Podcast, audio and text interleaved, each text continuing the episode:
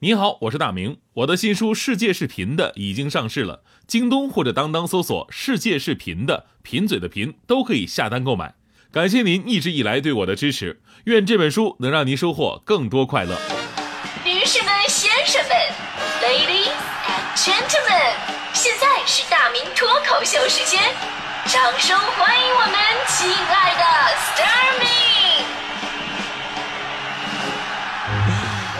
好，欢迎各位来到今天的大明脱口秀，我是大明。大家伙都知道我是一个模仿能力特别强的人，哈哈啊，你不知道啊？不知道我就让你知道知道。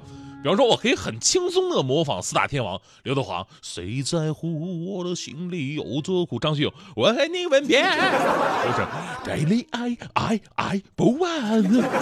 黎明，今夜你会不会来？哈哈哈，你说我模仿他们的性别，模仿的是不是特别像呢？哈哈哈。好冷啊！但你们都知道我这是有所保留。其实我从小到大，我特别擅长模仿这个方面，而且我模仿的角度跟的跟别人完全不一样，让你意想不到。我还记得上小学那会儿，老师跟我们讲那个认识动物，在讲课之前，老师做调查，同学们，你们谁能模仿一种动物的叫声呢？同学有的说，老师我会模仿猪，老师我会模仿驴，啊啊啊！同学说，老师我会模仿乌鸦，啊啊啊！而我呢，跟他们都不一样。我站起来说：“老师，我也会模仿动物。”老师说：“你模仿吧，我猜是这，我们猜猜都是什么动物啊？”这是我早上讲台，拿黑板擦，啪一拍桌子，请安静，下面开始上课。老师，我模仿完了。老师非常感动，说：“你滚出去。”所以这个故事告诉我们道理啊。虽然模仿是人类的本能，但是不该模仿的千万不要模仿，否则真的会受伤。这个道理啊，放到现在更加有现实意义了。因为抖音的出现，现在又掀起了一股全民模仿热潮。但是这个模仿啊，跟我们什么模仿明星啊、模仿动物啊、老师啊，这都不一样。啊，抖音模仿的是梗啊，你看人家拍那视频，觉得这个梗好好玩啊，我也要学，但是结果未必那么完美。比如最近呢，抖音流行一个梗什么呢？就是吃饭的时候啊，拿自己的菜。去换别人的肉，这种玩法呢，最开始是在情侣之间开始的。通常啊，是女友把自己的碗里的菜呀夹给了男朋友，然后呢，顺带把人家男朋友里的碗里的肉给夹过来，借此观察男友的反应，顺便秀一把恩爱。他说：“我跟你说吧，这也就在关系好的人身上试一下就行了。你要是陌生人用菜换肉的话呢，你赶上我这样的食肉狂魔，我跟你说，脾气再好的胖子也会原地爆炸。胖子做人也是有底线的，是吧？”什么叫心头肉？你知道吗？就是在我们心里头排第一的就是肉啊！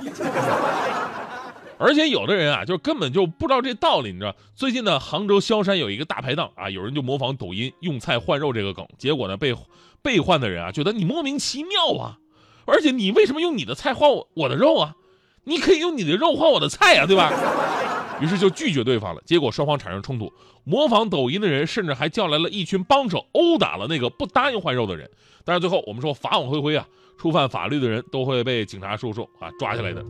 啊，就是警察叔叔把他抓下来以后，就问他：“你为什么要这么做呀？”他说：“哎呀，这抖音上特别的火，而且就是这么换的。但是我没想到我这么不顺利啊，而且我好像隐约听他们骂我神经病，所以我们就打起来了啊。所以这就是一个模仿抖音走火入魔的人。”而且我觉得对方说你是神经病，根本就不是骂你，这是一种客观陈述。你说你这种行为，你不是神经病，你还能是啥？是吧？除了这件事呢，你会发现，自从抖音火了起来啊，这种被拉低智商的小伙伴真的挺多的。前不久咱们说过一条新闻，说抖音呢流行一个搭讪的段子。内容啊，是一个男的问姑娘：“小姐姐，小姐姐，给你个东西要不要？”然后呢，男子把手递给姑娘，十指紧扣，说：“我，你要不要？”啊，看起来挺调皮的，对吧？但我告诉你，童话里都是骗人的，前提是这俩人本来就认识，对吧？你要是遇到一个陌生人，你就来这段，那你就好比下面这位了。台州两个小伙子吃宵夜的时候喝了点小酒，发现邻桌的几个小姐姐吧长得特别的漂亮，然后呢就想模仿这个桥段，借着酒劲儿，两个小伙子上前搭讪。啊，小姐姐，小姐姐，哈，给你东西要不要？小姐姐非常感动，然后两个小伙子被依法予以行政拘留。除此之外呢，还有学这个抖音比身材的，就好像之前那个反手摸肚脐儿，我记得那时候大家还嘲笑我呢。哎呀，你看看我，我能反手摸到自己的肚脐儿，你能吗？但是我觉得好无聊啊！我说这有什么难的吗？我也可以反手摸到你的肚脐儿啊！真是的。然后我差点被依法予以行政拘留。抖音前不久那个比身材比这个更过分，是从不同宽度的道具当中通过，由此来证明自己的身材好坏。于是浙江有一个女同学就跟寝室里的姐妹 PK 啊，看谁能从床头的这个栏杆钻过去，谁的身材就好。结果呢，非常悲剧，姑娘人进去一半就被卡那儿了，进退两难呢，最后只能报警求助，真的太无聊了。能钻过去，顶多证明自己是个平板身材，真的有那么好吗？而这阶段呢，对于抖音的控诉啊，其实更多集中在孩子们的身上，因为现在抖音的两大盛况啊，小学生的恶搞和宝宝被爸妈恶搞。有数据统计过，抖音百分之八十五的用户是在二十四岁以下，基本上都是九五后，甚至是零零后。拍摄者当中，小学生竟然占了很大的比例，而且你看，很多孩子在里边都已经成了精的那种感觉了。我觉得啊，平时你卖个萌、调个皮、晒个才艺都挺好的，但是凡是这事儿跟恶搞沾了边吧，那就不好说了。比方说，在门上贴透明胶绊倒孩子，或者敷上那个深色的面膜的妈妈把孩子吓哭，用巨大的雪团把孩子砸倒，还有爸爸就像玩猴子一样。翻转孩子，抓着孩子的手啊，连续让孩子做什么前空翻、后空翻，甚至把孩子扔到自己的后背这么吊着，这场面堪比杂技。但周围一点安全保护措施都没有，有的孩子就是因为玩这种游戏被摔到硬物上，导致严重的外伤。所以呢，在这里啊，呼吁那些朋友们，抖音啊，抖音，请放过孩子们吧。无论是平台还是家长，都应该肩负起责任。在这样一个短视频大行其道，而且里面还充斥着打赏点赞这种变相鼓励的情况之下，能够分清是非，不娱乐至死，做一些有意义、有想法、正能量的内容传播才是王道啊！比方说我吧，哈，这个说到模仿哈，这我真的不是针对谁。虽然当年我因为模仿老师啊被滚了出去，是吧？但我只是开个玩笑而已。你们以为我真的那么不会模仿动物吗？其实第二堂课的时候，我就力挽狂澜了。第二堂课的时候，老师还是问那个问题：有没有哪个同学能模仿一下动物啊？这是我自告奋勇，我第一个站起来。老师，我。老师吓了一哆嗦，你那你不能再模仿老师了啊！这模仿动物啊，听不听着？我微微一笑，老师，你把我当成什么人了？我可是正人君子啊！我怎么能同样的错误犯第二次呢？这次我准备模仿啄木鸟。老师一听，模仿啄木鸟，哎，这不错呀，而且少见。你怎么模仿啊？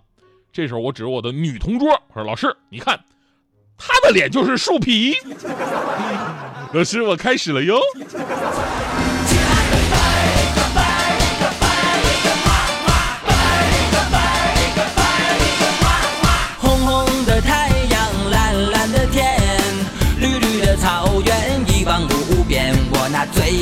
的人在眼前要表的是蜜语和甜言亲爱的贝壳贝壳贝壳哇哇溜溜的青山淡淡的烟缓缓的河水流向心田你那最心疼的人在眼前要亲的是谁脸蛋上面。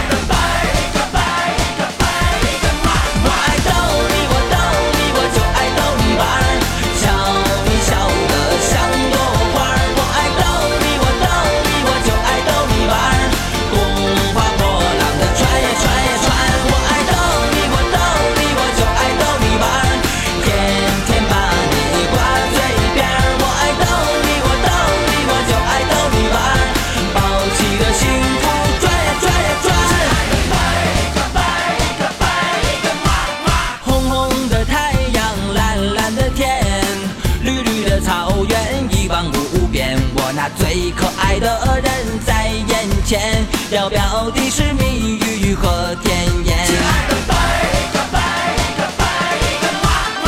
溜溜的青山，淡淡的烟，缓缓的河水流向心田。你那最心疼的人在眼前，要情敌是谁？